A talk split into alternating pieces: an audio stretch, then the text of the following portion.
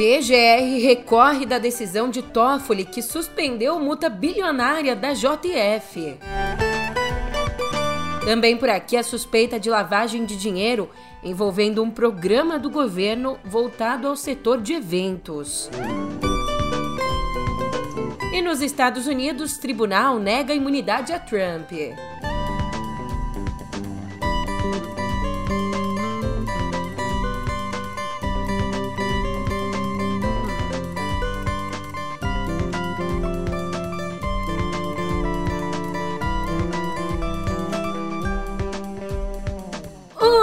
Ótimo dia, uma ótima tarde, uma ótima noite para você.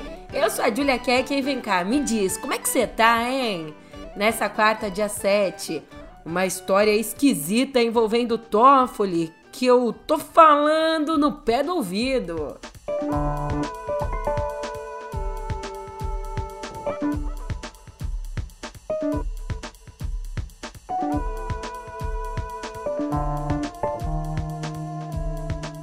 Ilações, conjecturas abstratas, sem provas. É assim que o Procurador-Geral da República, o Paulo Gonet, avalia a suposta coação dos empresários Joesley e Wesley Batista, suposta coação que serviu para justificar o parecer de um ministro do Supremo. Pera lá, JF, Novo Honor, a antiga Odebrecht, Dias Toffoli, Gonet, PGR, STF, são tantos personagens e reviravoltas que eu vou esmiuçar essa tragédia grega para você. Ato 1, cena 1. 20 de dezembro do ano que passou. Numa decisão monocrática, individual, o ministro Dias Toffoli suspende a multa de 10 bilhões e 300 milhões de reais. 10 bilhões e 300 milhões que seria paga pela JF, uma das empresas alvo dos desdobramentos da Lava Jato. O valor havia sido definido por meio de um acordo de leniência que a empresa fechou em 2017 com o Ministério Público Federal. Mas já nos dias presentes, a JF pede que uma decisão anterior do Toffoli seja estendida a favor dela.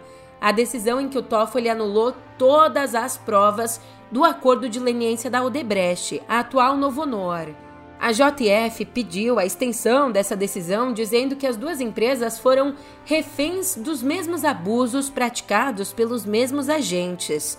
Toffoli acolhe os argumentos, suspende a multa da JF, citando uma dúvida razoável de que esse acordo de leniência tenha sido firmado de forma voluntária pela JF. Ele também diz que a multa seria invalidada porque, a partir da operação spoofing, ficou claro que teria havido conluio entre juiz e procuradores da Lava Jato.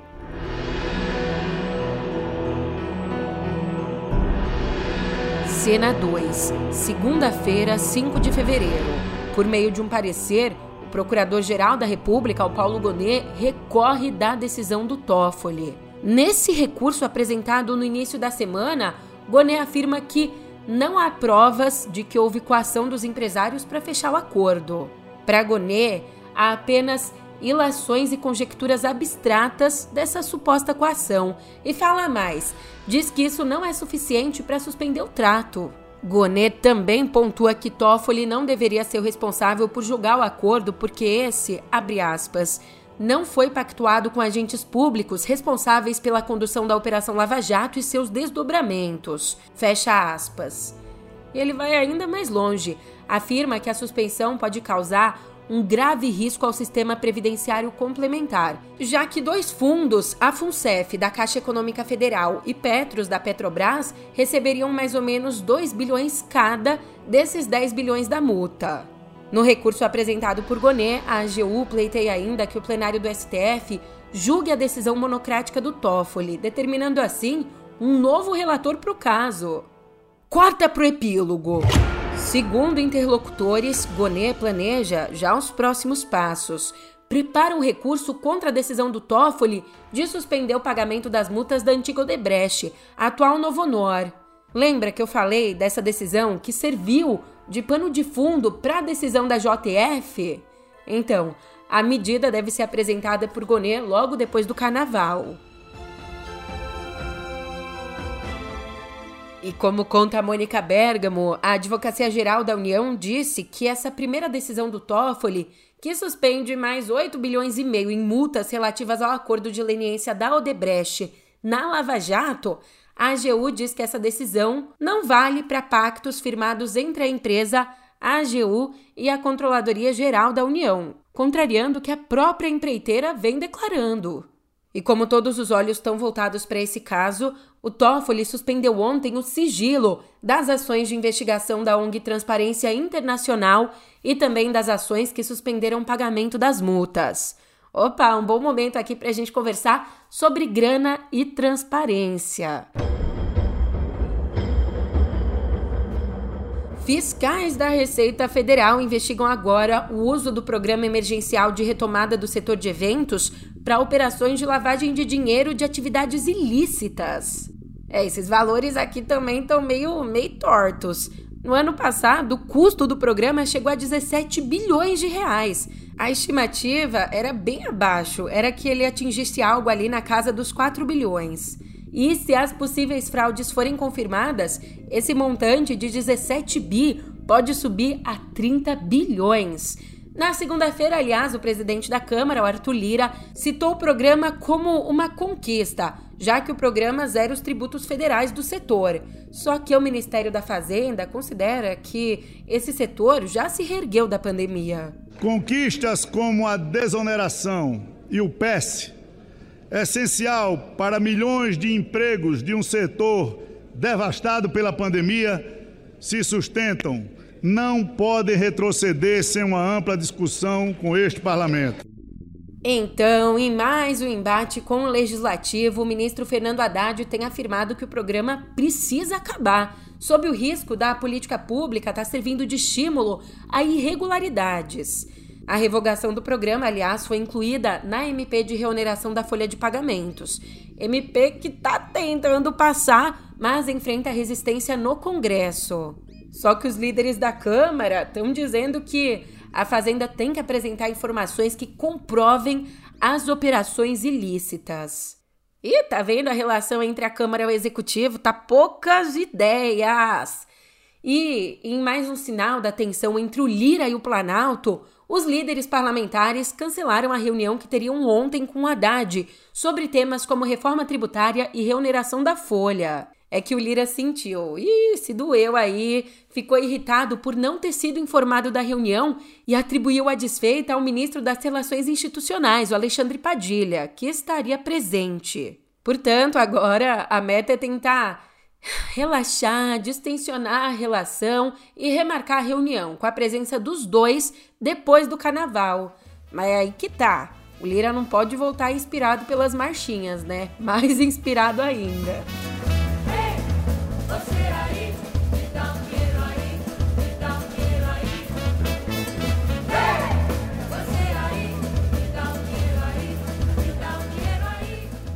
Por outro lado, os líderes partidários do Senado estiveram sim ontem com Haddad e com Padilha. De acordo com o líder do governo no Congresso, Randolfo Rodrigues, nesse encontro foi acordado que a reoneração vai ser tratada via projeto de lei e não mais por MP.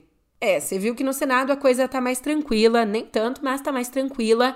Então o que tem tirado o sono mesmo do Planalto é a relação com Lira. Parece que ela não engrena. Mas o Planalto tem considerado que boa parte da pressão do Lira integra um jogo para garantir a eleição de um aliado dele na presidência da Câmara. Essa eleição só vai acontecer no ano que vem, mas o nome mais cotado, o nome apoiado por Lira, é o de Omar Nascimento, do União Brasil. E aí que o Lula não pretende se indispor com os outros concorrentes à presidência da Câmara. Mas o Lira, você acha que ele está contente com isso? Ele quer o apoio do governo ao Elmar ou pelo menos a neutralidade do Lula nessa disputa.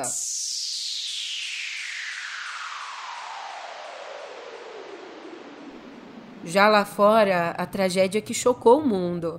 O ex-presidente chileno Sebastián Piñera, de 74 anos, morreu ontem num acidente de helicóptero no Lago Ranco, na região de Los Rios. As outras três pessoas que estavam na aeronave sobreviveram, a aeronave pilotada por Piñera.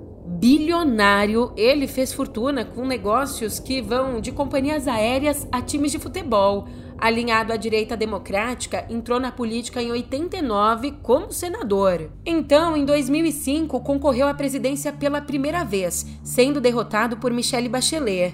Em 2010, conseguiu, foi eleito presidente e se tornou o primeiro representante da direita a assumir o executivo desde 1958. Depois, conquistou o segundo mandato para o período 2018-2022.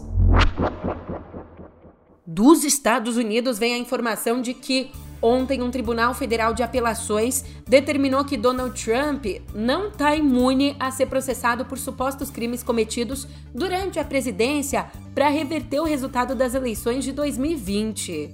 Lembra que ele tentou interferir na contagem dos votos, parar, você lembra? Stop the count. Então, ele não está imune a ser processado por esse episódio. E a decisão que confirma a sentença de uma instância inferior é um golpe na estratégia de defesa dele, que alega que o Trump teria imunidade presidencial.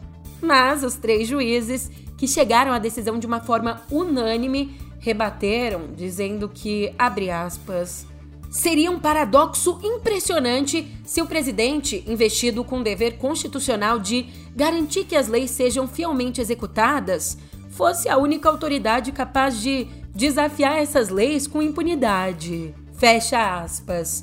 Claro, o republicano vai recorrer da decisão. Eita, que a gente está dando a volta toda ao mundo! Na Argentina, a lei ônibus do presidente argentino Javier Milei voltou ao estágio inicial de tramitação no Congresso por conta da falta de consenso na sessão que analisava cada um dos artigos. O pedido, aliás, para o texto retornar à etapa anterior foi do deputado Oscar Zago, que integra o partido La Libertad Avanza, o mesmo partido do Milei. Ele fez esse pedido porque os governistas não conseguiram aprovar artigos importantes do mega pacote. Enquanto isso, em Israel, um levantamento feito pela inteligência militar concluiu que dos 136 reféns israelenses capturados no dia 7 de outubro e ainda em poder do Hamas, pelo menos 32 estão mortos. Há ainda a especulação de que outros 20 teriam morrido, mas esses não estão confirmados.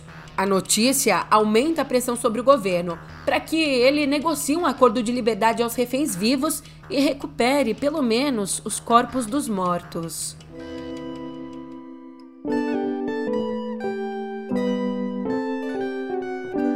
Notícia importantíssima aqui em Viver. O Ministério Público do Trabalho, o Ministério Público Federal e o de São Paulo iniciaram uma ação civil pública contra a Prevent Senior no valor de 940 milhões de reais por dano moral e social coletivo durante a pandemia. A ação diz que a operadora de saúde assediava funcionários a prescreverem medicamentos sem eficácia comprovada e os obrigava a continuar trabalhando mesmo com Covid.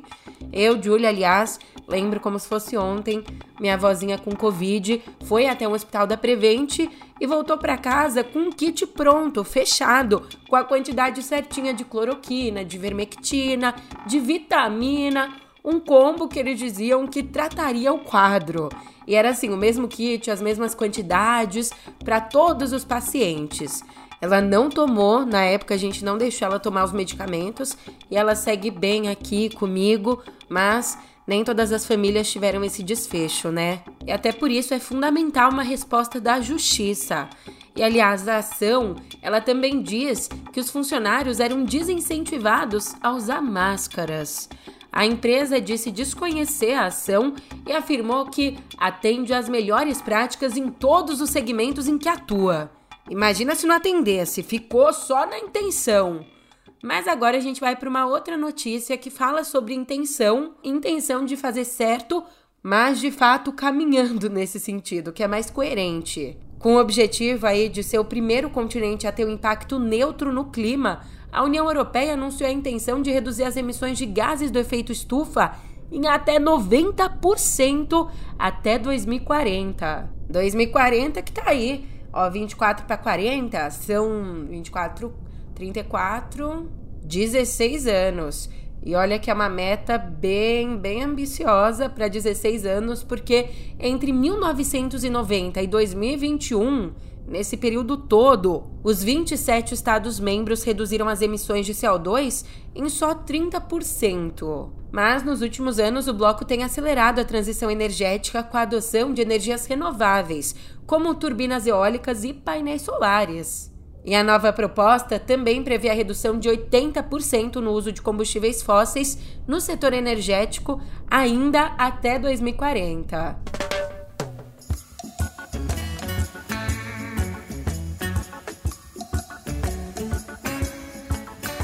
Agora, uma história curiosa que vem de um zoológico do México. Acontece que uma elefanta, a elefanta Nídia, sofria com problemas nas patas, abscessos na boca, dores e falta de apetite. Mas foi encontrada uma solução.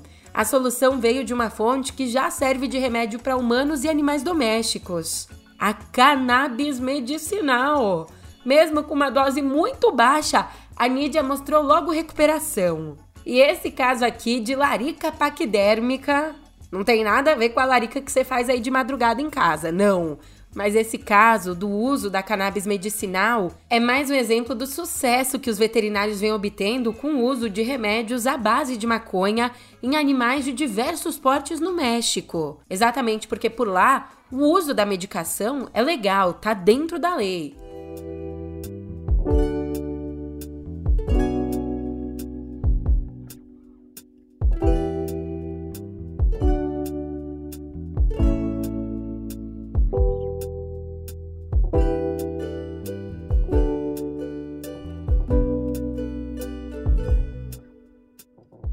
Em nosso papo cultural e para tudo que você tá fazendo. Tá gritando por quê?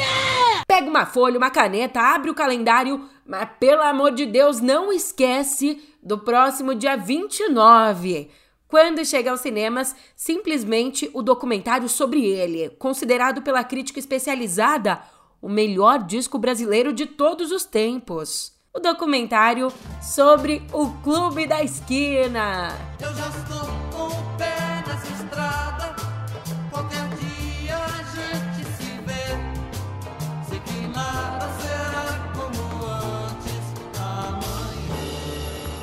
Com a direção de Ana Ripper, o longa Nada Será Como Antes.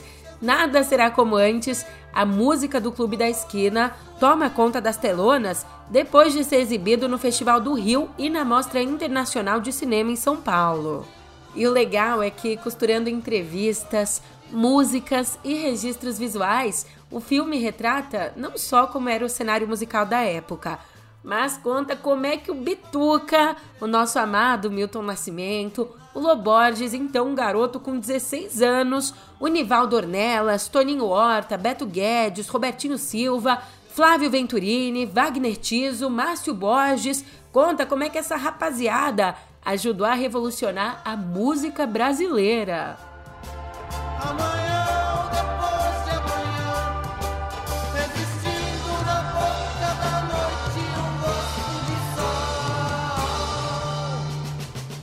E como o papo é sobre música que marcou gerações, nenhum fã de country music que viveu os anos 90 ficou imune a essa aqui.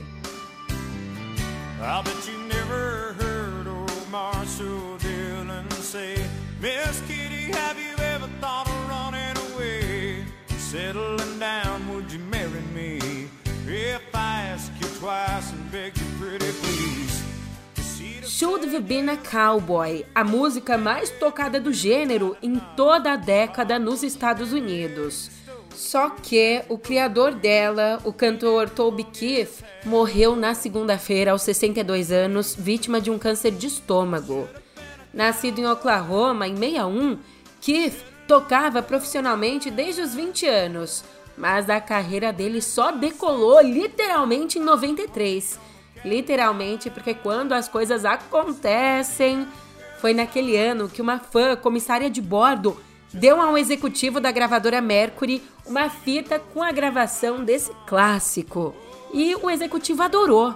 Lançado então como compacto, a canção saltou para o primeiro lugar na parada country e puxou as vendas do álbum de estreia.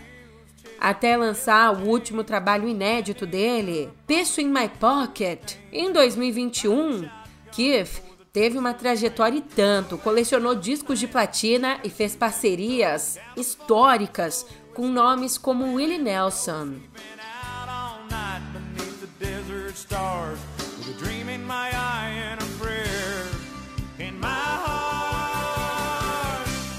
Been a cowboy. I learned to rope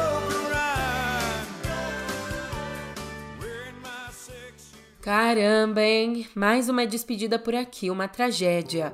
Um funcionário da produção de Wonder Man, uma nova série da Marvel, morreu ontem ao cair das vigas do set.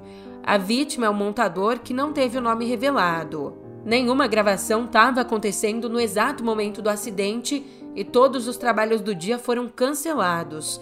Em comunicado, a Marvel lamentou a tragédia e prometeu colaborar com as investigações.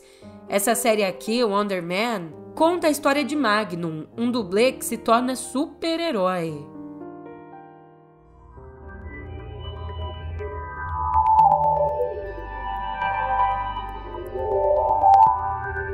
Eu juro que eu queria te entregar mais leveza, mas o clima segue pesado aqui em Cotidiano Digital, porque, de acordo com o um relatório divulgado ontem pela SaferNet, as denúncias de imagens de abuso e exploração sexual infantil na internet bateram um recorde da série histórica aqui no Brasil. Só no ano passado foram quase 72 mil ocorrências, para ser exata, 71.800 casos registrados a maior marca desde 2008, quando a gente teve mais de 56 mil registros. De acordo com a ONG, contribuíram para o crescimento de casos o uso de inteligência artificial para a criação de conteúdos falsos, também a alta na venda de pacotes com imagens de nudez e sexo por adolescentes, além das demissões em massa das plataformas em áreas de segurança e moderação, áreas fundamentais. Já olhando para os crimes de ódio, a xenofobia cresceu 250% em relação a 2022. Em compensação, os casos de LGBTfobia e misoginia caíram 60%.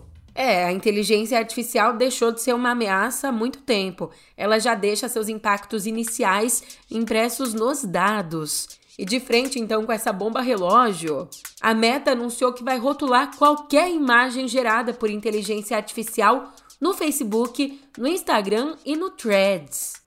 Na verdade, a Meta já faz isso, já identifica esse tipo de imagem gerada pela ferramenta dela, a Meta AI, lançada em dezembro.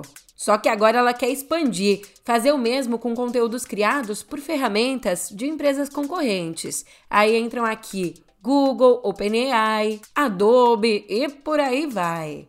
E essa novidade aqui, que foi anunciada pelo presidente de assuntos globais da Meta, o Nick Clegg, chega bem no momento em que cresce a preocupação com o uso de deepfakes nas eleições de vários países. Inclusive, ele reforçou que a ferramenta vai aplicar etiquetas em todos os idiomas compatíveis com o aplicativo. Cara, se já tá difícil ter algum controle sobre o conteúdo em redes sociais que são velhas conhecidas nossas, imagina com a chegada de novas redes.